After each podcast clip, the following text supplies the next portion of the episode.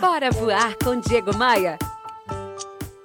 Vou dar uma voltinha, qualquer coisa eu volto.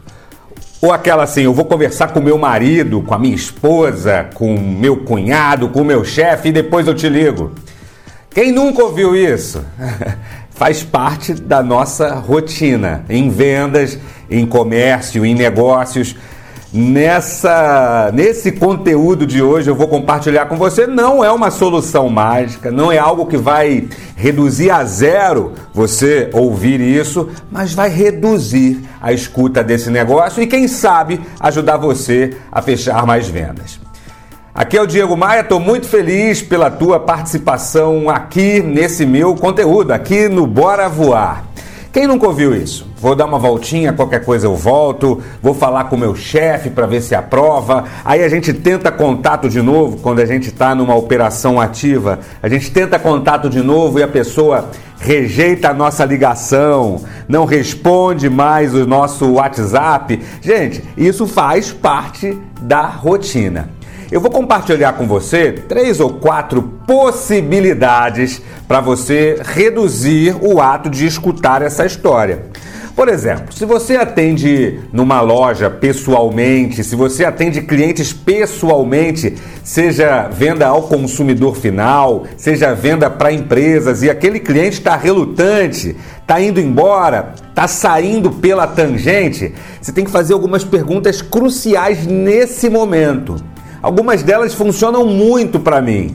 A primeira, a primeira pergunta seria algo do tipo: é, vem cá, vamos jogar franco aqui, jogo transparente.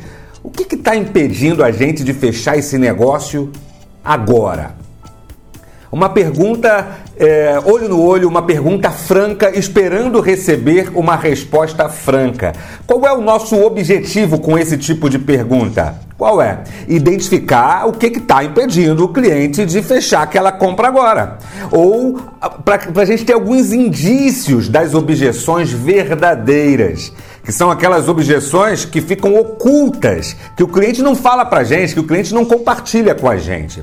Essa é a primeira frase. A segunda, é, relacionada a isso, você pode virar para o cliente e perguntar assim: me diga uma coisa. Se isso dependesse, se a decisão de comprar, se a decisão de fechar esse negócio, uh, de fechar essa compra, dependesse só de você, você fecharia? Repare só o que, que você está tentando descobrir aí, meu amigo, minha amiga. Você está tentando descobrir se a pessoa, pelo menos, com quem você está negociando, com quem você está conversando, minimamente comprou aquela sua ideia, aquela sua proposta, aquele seu produto ou aquele seu serviço. O objetivo dessa construção aqui, minha gente, é claro.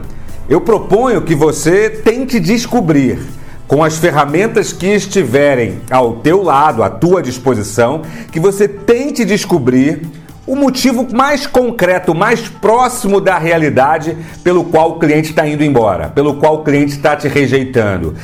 Tente descobrir isso. Outra pergunta que pode funcionar muito: se é, é, é, me diga uma coisa, me diga uma coisa, o que, que eu posso fazer agora? Por mais impossível que possa parecer, o que, que eu posso fazer agora para a gente fechar essa compra agora? Em outras palavras, você está dizendo o que, que é necessário, o que, que é possível, o que, que é necessário para você me dar o seu sim e fechar essa transação agora e fechar essa venda, essa compra agora. Então, ó, três, três perguntas aqui para você descobrir o real e concreto motivo pelo qual o cliente não está querendo comprar com você, não está querendo fechar com você, está saindo pela tangente e está falando: eu vou pensar qualquer coisa, eu te ligo. O que está impedindo a gente de fechar esse negócio agora? Se, se dependesse somente de você, você fecharia é, é, é essa compra comigo agora? É, se dependesse só de você? E terceiro, o que, que eu poderia fazer? E aí, no futuro do pretérito, na condicional, na academia de vendas, a gente fala muito sobre isso, sobre o futuro do pretérito no nosso argumento. O que, que eu poderia fazer? Numa hipótese aqui, o que, que eu poderia fazer para a gente fechar agora? Toda vez que a gente deixa o cliente embora, toda vez que a gente deixa o cliente escapar, a gente está deixando de lado uma verdadeira e talvez única oportunidade.